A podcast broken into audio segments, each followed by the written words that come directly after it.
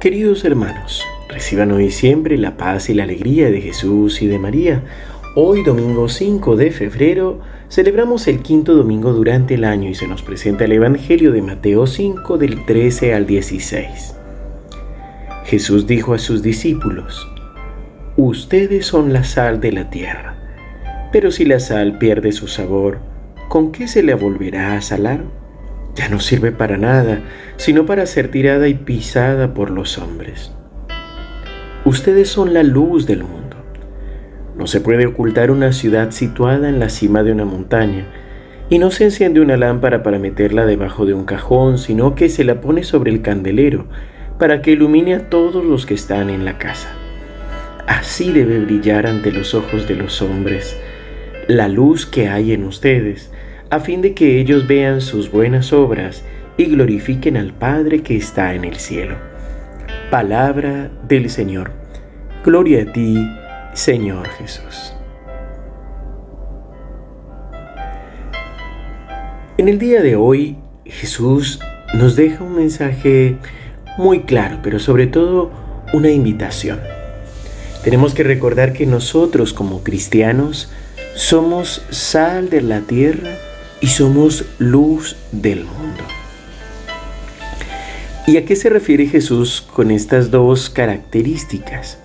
La primera es que la sal en el mundo antiguo se usaba para preservar los alimentos y también para darles sabor. Cada uno de nosotros somos sal de la tierra con nuestra intercesión, como cristianos, como bautizados, tenemos la autoridad de los hijos de Dios, no solo para bendecir nuestra vida, sino para bendecir todo lo que nos rodea, la ciudad en la que vivimos, nuestra familia, nuestro país. Y por eso el cristiano tiene un compromiso con sí mismo, con la oración de intercesión, bendiciendo todo lo que lo rodea, cada lugar, cada persona, cada sociedad a la que pertenece. Cada uno de nosotros deberíamos tener este compromiso de oración, como digo, no solo con nosotros mismos, sino también con lo que nos rodea, con el lugar al que pertenecemos, al que habitamos, pidiéndole al Señor que bendiga. Pero además de eso, también invitados a llevar, a preservar, a hacer sabor de la gracia de Dios y de la presencia de Dios a donde quiera que vayamos.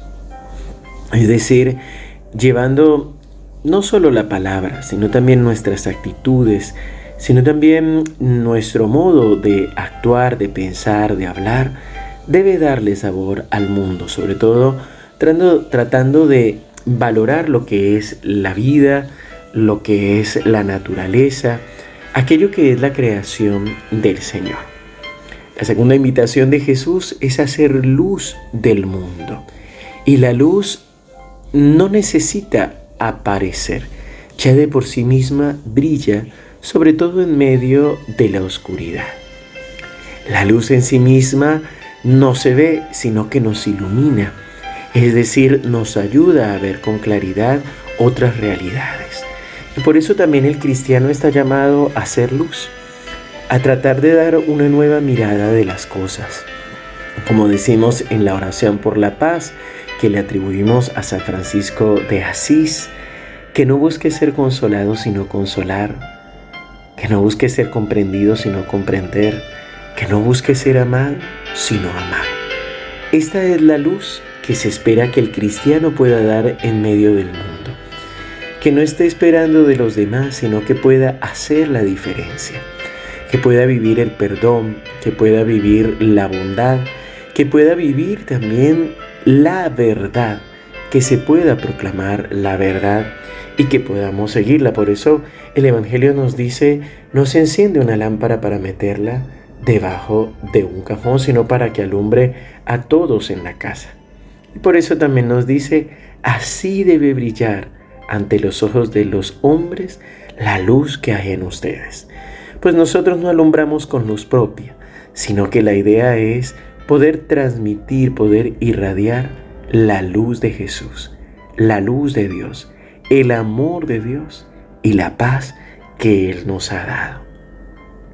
Termina diciendo el Evangelio, a fin de que ellos vean sus buenas obras y glorifiquen al Padre que está en el cielo. Como dicen los hermanos de la compañía de Jesús, como va a escribir también San Ignacio de Loyola, para la mayor gloria de Dios, para el bien de las almas y para nuestra propia santificación. Padre bueno, Padre amado, hoy te damos gracias por este día en el que celebramos, Señor, la victoria sobre la muerte, en el que tu Hijo Jesús ha resucitado y con su resurrección nos ha liberado de la condena de la muerte eterna, nos ha abierto las puertas del cielo y nos ha regalado la unción del Espíritu Santo. Hoy, Padre bueno, te pedimos, en nombre de tu Hijo Jesús y por la acción del Espíritu Santo, que derrames tu gracia sobre nosotros que nos liberes de toda oscuridad, de todo sentimiento negativo, que nos des la gracia de la oración para poder entregarte todo lo que vivimos, todo lo que sentimos, toda nuestra historia. Señor, llénanos de la luz de tu resurrección, que podamos transformar nuestras vidas, que podamos llenarnos de tu luz, de tu gracia, para poder llevarla a aquellos que más lo necesitan. Señor, ayúdanos con tu unción para hacer para darle sabor a nuestra vida y para hacer luz en medio de nuestros hermanos. En el nombre del Padre y del Hijo y del Espíritu Santo. Amén.